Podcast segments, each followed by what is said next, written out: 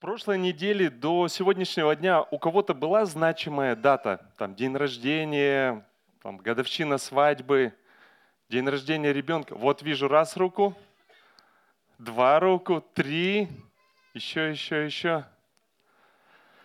Интересно, что такие события, они всегда нас приводят к какой-то оценке, посмотреть назад, посмотреть, где я сейчас и куда я пойду вперед.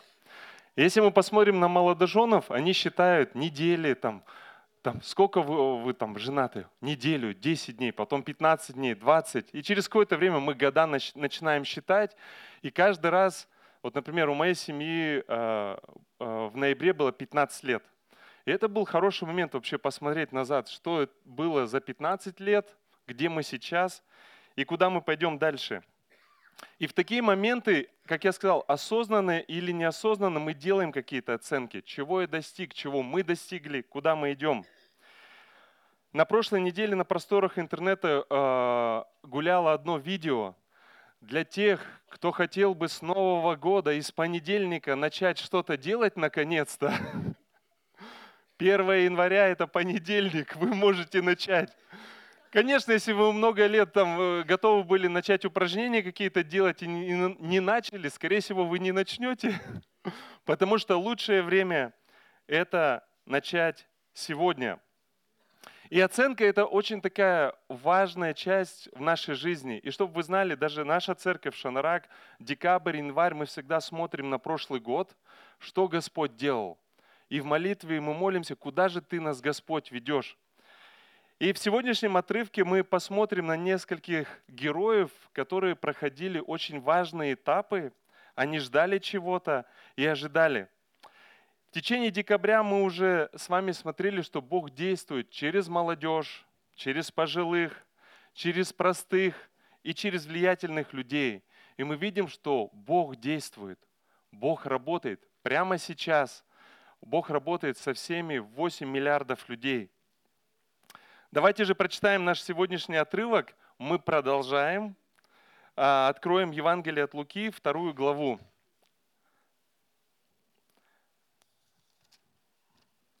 Мы уже помним, как ангел приходит к Марии и говорит о чудесном зачатии. Она бежит к Елизавете, своей родственнице.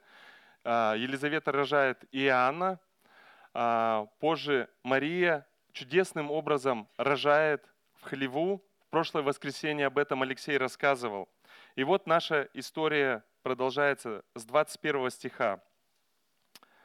По прошествии восьми дней, когда надлежало обрезать младенца, дали ему имя Иисус, нареченное ангелом прежде зачатия его в чреве. А когда исполнились дни очищения их по закону Моисееву, принесли его в Иерусалим, чтобы представить пред Господа – как предписано в законе Господнем, чтобы всякий младенец мужского пола, разверзающий ложесно, был посвящен Господу, и чтобы принести в жертву пореченному в законе Господнем две горлицы и двух птенцов голубиных. Тогда был в Иерусалиме человек именем Симеон. Он был муж праведный и благочестивый, чающий утешение Израилева, и Дух Святой был на нем – Ему было предсказано Духом Святым, что он не увидит смерти, доколе не увидит Христа Господня.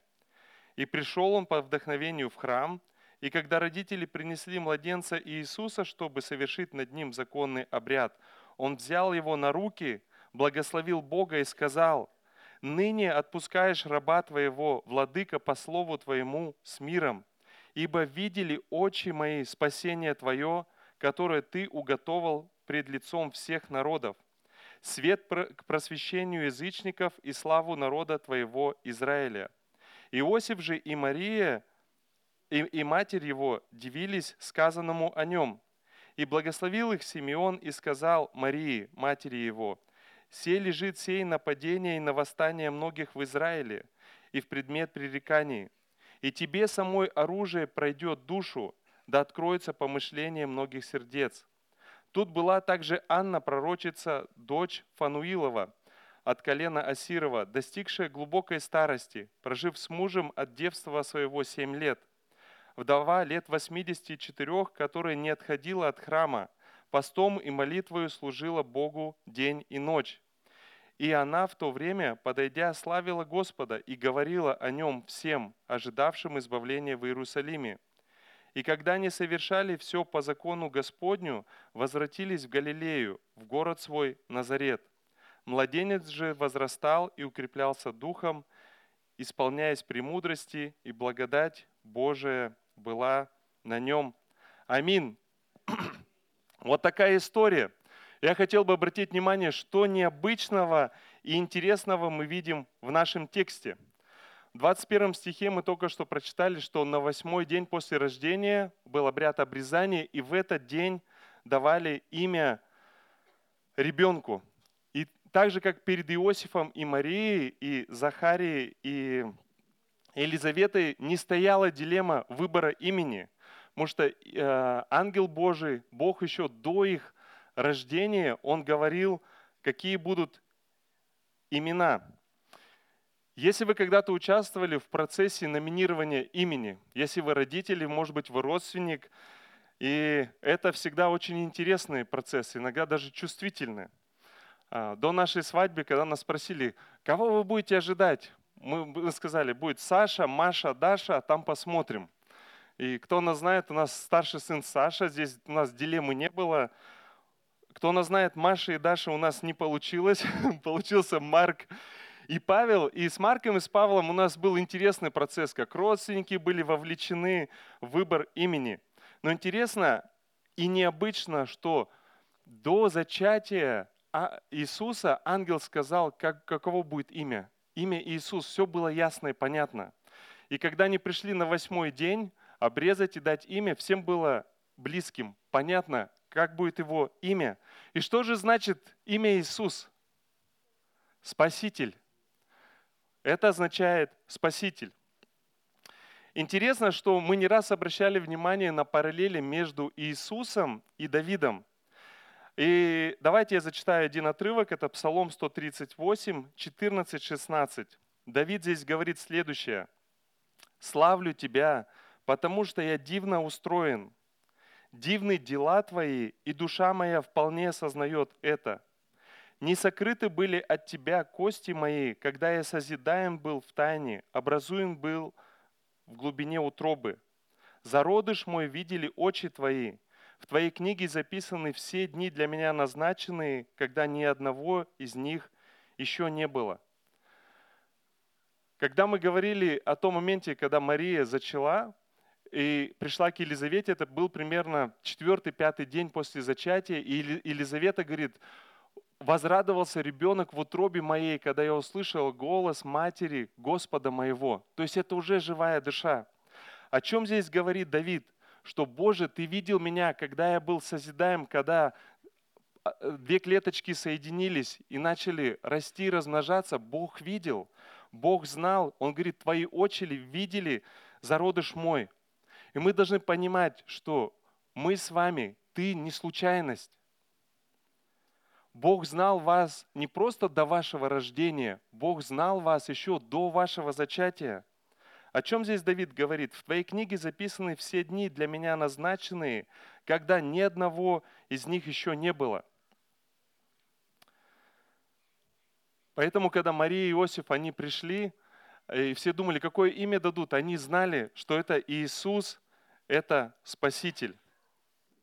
Что еще интересного, необычного в нашем отрывке? Давайте посмотрим 22-24 стих.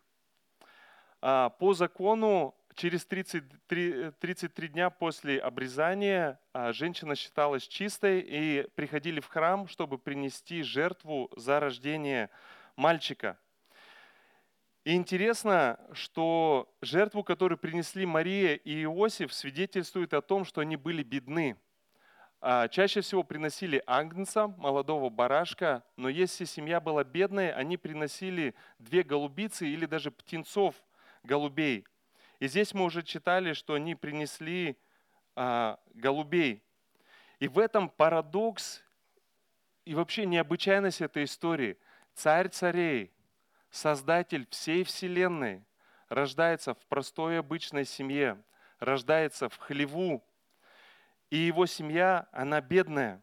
И как мы говорили, что Иисус с самого рождения, Он доступен был для всех людей, простых, богатых, влиятельных и не очень. Вторая цель прихода в храм а, Марии и Иосифа – это посвятить их сына Богу.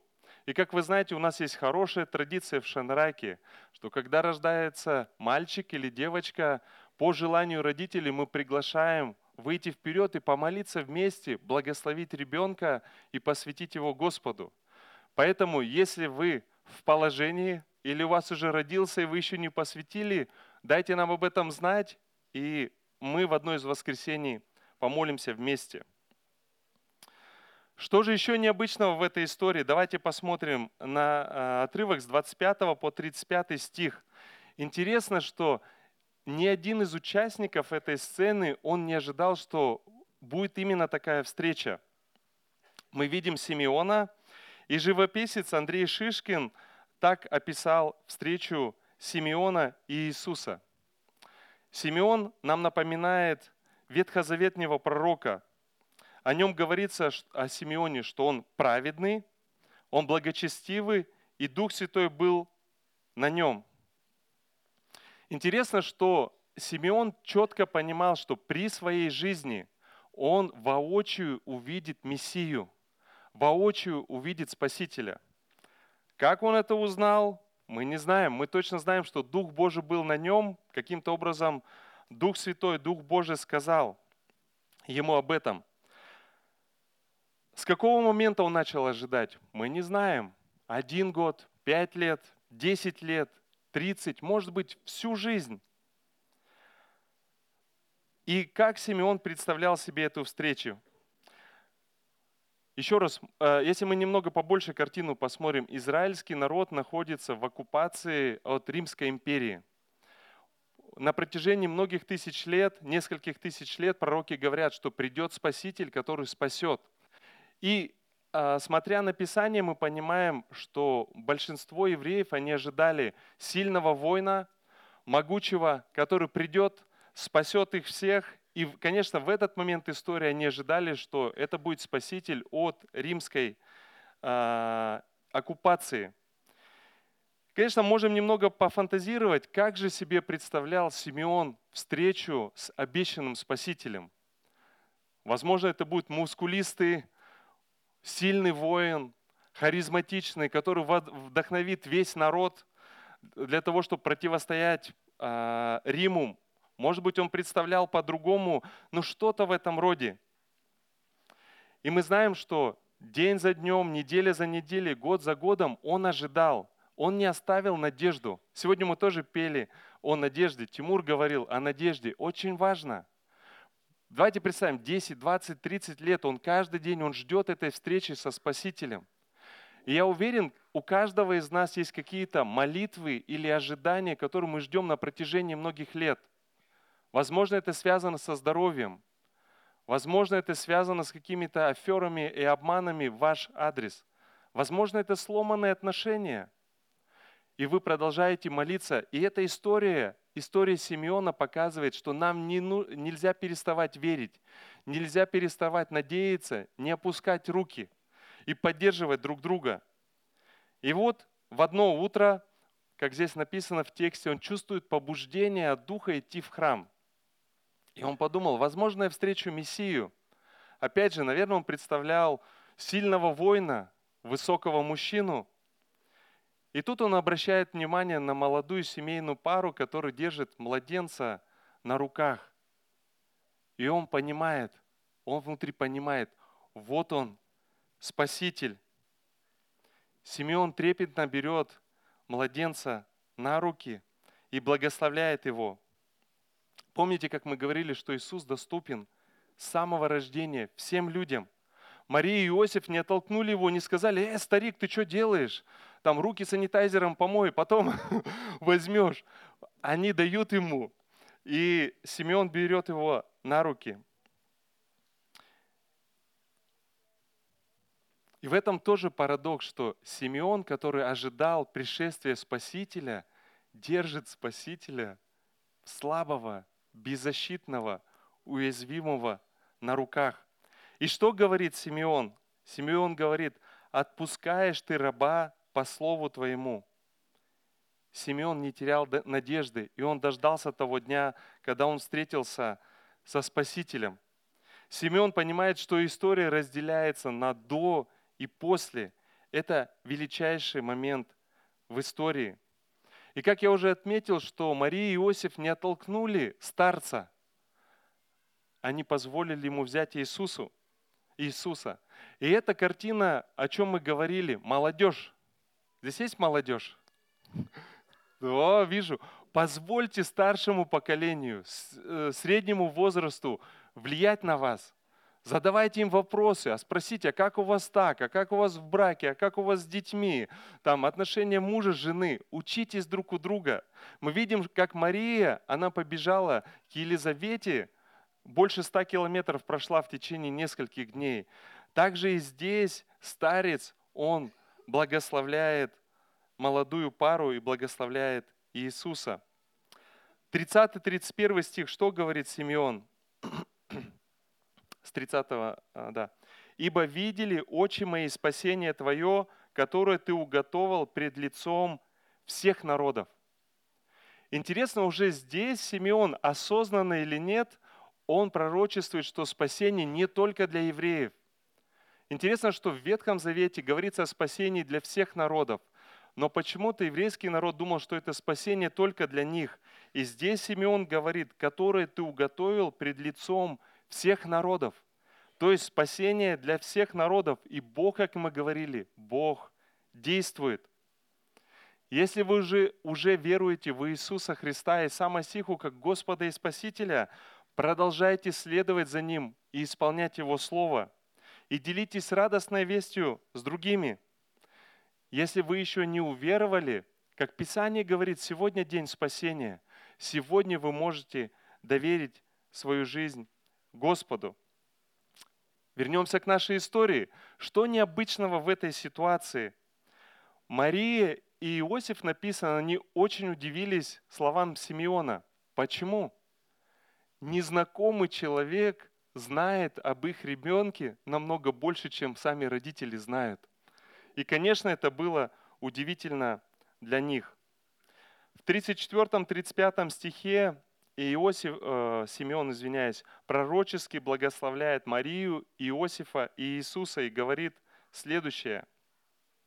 «И благословил их Симеон и сказал Марии, матери его, «Сей лежит сей нападение и на восстание многих в Израиле и в предмет пререканий, и тебе самой оружие пройдет душу, да откроется помышление многих сердец. И мы знаем, что при жизни Иисуса происходило разделение. А, те, кто следовали за Ним, за Иисусом, становились Его последователями, встречались, так скажем, с оппозицией, с отвержениями. И Иисус сказал, что каждый, кто будет следовать за Иисусом, он платить будет цену отвержения, что кто-то будет не согласен из родственников, из коллег. А, может быть, в некоторых странах есть гонения. В нашей стране мы можем свободно верить, свободно собираться и свободно славить Господа. И в 35 стихе интересно то, что он говорит, «И тебе самой оружие пройдет душу». Я не хочу сильно заострять на этом внимание, но все-таки давайте мы подумаем о состоянии Марии как матери. Конечно, мужчины, наверное, в полной мере не смогут понять, но мама, ангел приходит к ней, мы помним, а, она 15-16 э, лет возраста была, ангел объясняет, она зачала, она даже ожидала, что Иосиф ее бросит, а, но Иосиф остается с ней. Они рожают в хлеву. Сегодняшняя история умалчивает, что Ирод избивает младенцев, им пришлось убежать в Египет на несколько лет. И позже, когда Иисус идет на, Гол, э, на Голгофу, она, как мать, она видит, как истязают ее дитя. Она видит, как берут, его ложат на крест, вбивают гвозди, и она, как мама, все видит. я думаю, мы не можем передать словами, какую боль она переживала. Я не знаю, как Симеон это понимал, но то, что он сказал, и тебе самой оружие пройдет душу, да откроется помышление многих сердец. И мы понимаем, что Мария – это великая женщина. Давайте двинемся дальше. 36-38 стих мы здесь видим пророчицу Анну. И здесь написано, что она не отходила от храма, она днем и ночью служила постом и молитвой Богу. И смотрите, это еще один пример. 84 года человеку, казалось бы, время смотреть, как там Хюрем кто-то смотрит, «Золотой век» и другие сериалы. Я смотрю, некоторые заулыбались, понимают, о чем идет речь. И просто сидеть, смотреть. И иногда забавно э, смотреть э, людей старшего поколения, кто только смотрит сериалы, у них путается в голове. Они могут рассказывать историю, но это перемешано с разных сериалов. И мы видим, что Анна, она не сидит у телевизора, не сидит в ТикТоке или в Инстаграме, хотя это неплохо. Да, она служит, она продолжает служить Богу. И если вы еще думаете, чем я могу служить, ну, дайте нам об этом знать, мы расскажем о тех служениях, которые есть, и вы можете присоединиться. Но вы можете взять пример с Анны, которая в таком преклонном возрасте написано «служила Богу постом и молитвой». Каждый понедельник в 7 часов вечера здесь э, в здании церкви собирается молитвенная группа. И если вы хотите служить постом и молитвой, приходите, присоединяйтесь к этой группе. И теперь мы двигаемся к завершению нашего отрывка. Так же, как и пастухи после встречи с ангелом, помните, мы читали, они увидели прославление, ангелы восхваляли, ангелы сказали о рождении Иисуса, они пошли в хлев, они встретились с Иисусом, Марией, Иосифом, и потом что они сделали? Они вернулись к своей работе. Также здесь по завершении обряда а, Мария и Иосиф возвращаются в свой родной город Назарет. И что здесь мы видим необычного? Мы можем думать, наверное, Иисусу не нужно было ходить в школу, а, учиться, развиваться. Он же стопроцентный Бог и стопроцентный человек. Наверное, у него сразу знания были во всей полноте. Как вы думаете? Кто-то кивает, нет. А, что мы читаем в 40 стихе? И я хотел бы, чтобы 52 мы тоже отдельно прочитали. И здесь написано – Младенец же возрастал и укреплялся духом, исполняясь премудрости, и благодать Божия была на нем. И дальше описана история, которая произошла с Иисусом в 12 лет, и в 52 стихе той же главы написано, «Иисус же преуспевал в премудрости и возрасте, и в любви у Бога и человеков». В этом отрывке мы видим применение для всех нас – для мужчин, женщин, взрослых, детей, подростков, для родителей. Особенно хотел бы отметить для родителей, какое же применение. До того момента, пока дети находятся с нами, как сегодня Тимур молился, он сказал, спасибо за детей, которых ты нам дал на какое-то время. Пока они с нами, мы несем как родители ответственность за их развитие. И поэтому это применение для нас показывать детям пример следования за Господом, показывать, что, что значит читать и пребывать в Слове Божьем, в молитве. Если мы как родители думаем, что церковь должна воспитать моего ребенка, когда он один раз в неделю или максимум два раза в неделю, но мы заблуждаемся. Это ответственность родителей, и церковь это как дополнительный ресурс. Вот прямо сейчас дети изучают какой-то отрывок из Писания, делают определенные поделки, дружат друг с другом, иногда конфликтуют, это, это помощь, это дополнительный ресурс. Я хотел бы зачитать цитату из Мишны, это сборник еврейских мудрецов. И э, Мишну использовали до второго века нашей эры. И что здесь говорил, говорится о развитии детей? В пять лет человек готов к изучению письменной Торы. В пять лет. Я хотел бы, чтобы мы спроецировали, как мы относимся к нашим детям. Иногда мы думаем, а, они маленькие, они понимают, им неинтересно или им скучно. Но интересно, что еврейский народ, они верили, если э, ребенку, мальчику или девочку, девочке 5 лет, они уже в состоянии изучать письменную Тору, изучать Писание. В 10 лет к изучению устной Торы, то есть запоминать наизусть. Поэтому большинство еврейских мальчиков в 12 лет они Тору знали наизусть. В 13 лет это называлось бар или ответственность за свои поступки. То есть то, как они подходили к воспитанию детей, что в 13 лет дети уже отвечали, они несли ответственность за свои поступки. В 15 лет к изучению Галахот – это э, равинские правовые решения. В 18 к женитьбе, в 20 к получению призванию, в 30 к вступлению в полную силу. И здесь мы сразу понимаем, почему Иисус начал служение во сколько лет? Потому что это, это была их культура и понимание, что в 30 лет человек начинает служить в полной мере в, э, в своем призвании.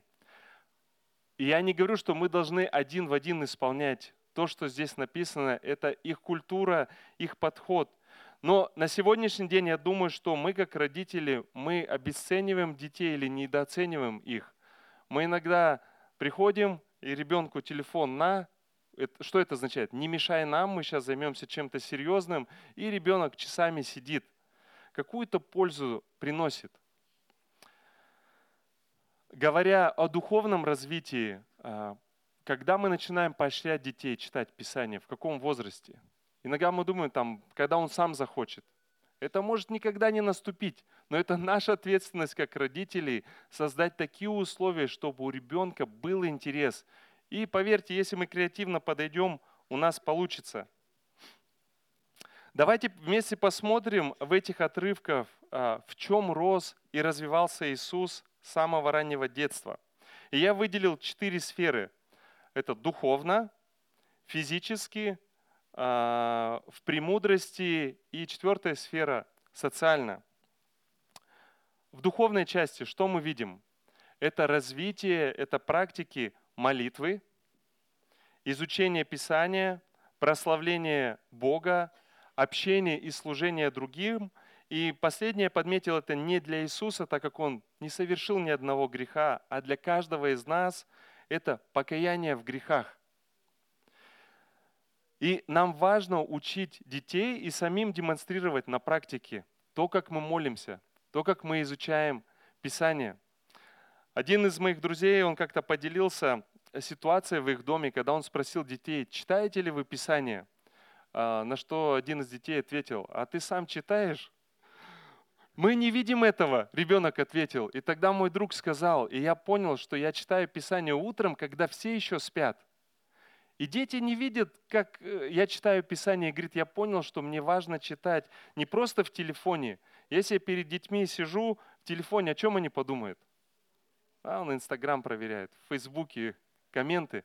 Нам важно брать бумажную Библию, садиться, чтобы дети видели, что то, чему мы их учим, мы сами применяем на практике. То же самое молитва, то же самое прославление Бога. Можно использовать такую практику в конце дня, которую мы применяем в нашей семье. За что мы благодарны в этом дне? Во-первых, это закладывает в детях культуру благодарности. Иногда они говорят, я не знаю. И мы задаем дополнительные вопросы, чтобы они нашли, за что благодарны. Общение и служение другим. Подумайте, если ваш ребенок приходит э, сюда в собрание и только на детскую программу, подумайте, как вы можете вовлечь служение. А, если вы заметили, всегда бумажки молитвенные в стульях лежат. Кто их раскладывает? Их дети раскладывают. Если вы хотите, чтобы ваш ребенок послужил, дайте знать, чтобы они с малых лет в простых вещах учились служить. Может быть, он одарен музыкально. Дайте нам знать, мы подумаем. Покаяние в грехах. Как-то у нас с супругой была интересная ситуация. Как у всех обычных людей, был вечер, когда мы повздорили – Естественно, мы потом помирились. И, и когда мы лежим, такие, э, помирились уже, все классно, все хорошо. И я такой думаю, откуда дети знают или как дети знают, что мы помирились? Они этого не видят, не слышат, это между нами происходит. Но слышали ли они повышенный тон? Сто процентов. И вот утро настало, мы сидим за завтраком, помолились, и я задаю вопрос детям. Мальчики, как вы думаете, мама с папой иногда ругаются? Они такие, да, ругаются. А я говорю, откуда вы это знаете? А вчера слышали. И я прям понял, что им нужно и вторую сторону показывать. Я говорю, да, я был неправ, я там сказал вот это, вот это, вот это. Но чтобы вы знали, я попросил у мамы прощения, попросил у Господа прощения, и мы помирились. И нам важно учить этому детей, потому что если вот этих разговоров не будут, чего, чему они научатся? Мама с папой пошумели, потом стало тихо, они легли спать, и утром все нормально. И они потом будут это демонстрировать в своей жизни. Я думаю, что кто-то из вас подобное же демонстрировал в своей жизни, в своем браке. Вторая сфера, в которой рос Иисус физически. Мы понимаем, что Он рос, развивался. Мы не видим здесь многих аспектов, но мы знаем, что Иисус спал, Иисус отдыхал. А, тем более сейчас, когда вирус ходит, все отмечают, чтобы укрепить иммунитет, нужно кушать здоровую пищу, пить здоровую жидкость, достаточно спать и отдыхать и физические упражнения. Конечно, в этой порядке не написано в Писании, но мы знаем, что Иисус был физически здоров. Мы знаем, что Он спал, Он заботился о своем теле, как о храме Божьем. А, смотря как-то одну конференцию, выступал очень известный проповедник, и люди спросили, один вопрос задали. Дайте нам такой уникальный совет, чтобы нам всю жизнь служить и прославлять Господа. И позже отвечали, многие ожидали такой очень-очень духовный ответ, на что проповедник ответил. Заботьтесь о своем теле, кушайте здоровую пищу, пейте здоровую э, жидкость, спите достаточно, минимум 7 часов в день, и делайте физические упражнения, тогда вы будете долго жить. И в этом есть тоже духовный глубокий смысл. Поэтому очень важно заботиться не только о себе в духовном плане, но также и в физическом. Мы видим, что э, в обоих отрывках 40 э, 52 говорится, что преуспевал в премудрости. О чем это говорится? Иисус знал историю. Иисус знал литературу, он знал религию, политику, культуру. Когда он взаимодействовал, он затрагивал разные сферы. Он делал наблюдения, мы знаем, что он читал, мы знаем, что он умел писать. То есть Иисус учился. И если мы хотим э, брать пример с Иисуса, развиваться в премудрости, нам нельзя переставать учиться. Сейчас есть доступ книг в электронном, формате, подкасты, бумажные версии. Подумайте, в чем вы хотите развиваться, к чему вас Бог призывает, и развивайтесь для славы Божией. Социально, четвертая сфера, мы видим, что как Иисус развивался, Он умел строить отношения, Он умел взаимодействовать с разными людьми. И мы видим, что Иисус безусловно принимал людей. И мы видим также, Иисус обличал в грехе. А, других людей. И это говорит о том, что он социально был развит. Конечно, мы можем говорить, да, это он Бог, а, ему это надо было. Это надо нам всех. Мы образ и подобие Божие. И если Иисус нуждался в этом развитии, тем более и мы с вами. Спасибо, брат. Одно из имен Иисуса – Имануил – о чем уже упоминалось с утра, которое означает, что Бог с нами. Тогда, когда Исаия пророчествовал, что придет Спаситель, он говорит, Иммануил, что значит Бог с нами, постоянно, в любой момент времени. И теперь я хотел бы, что как вы сидите, разделиться на группы по два, максимум три человека, иначе вы не успеете поделиться – и подели, чтобы каждый человек в течение двух минут поделился а, лишь одной вещью, оглядываясь на 2023 год, за что вы благодарны Всевышнему. Чтобы вы видели, что Бог с нами. То есть мы сейчас на 6 минут разделяемся на группы по 2-3 человека и поделитесь одной вещью, за которую вы благодарны Господу. Понятно задание?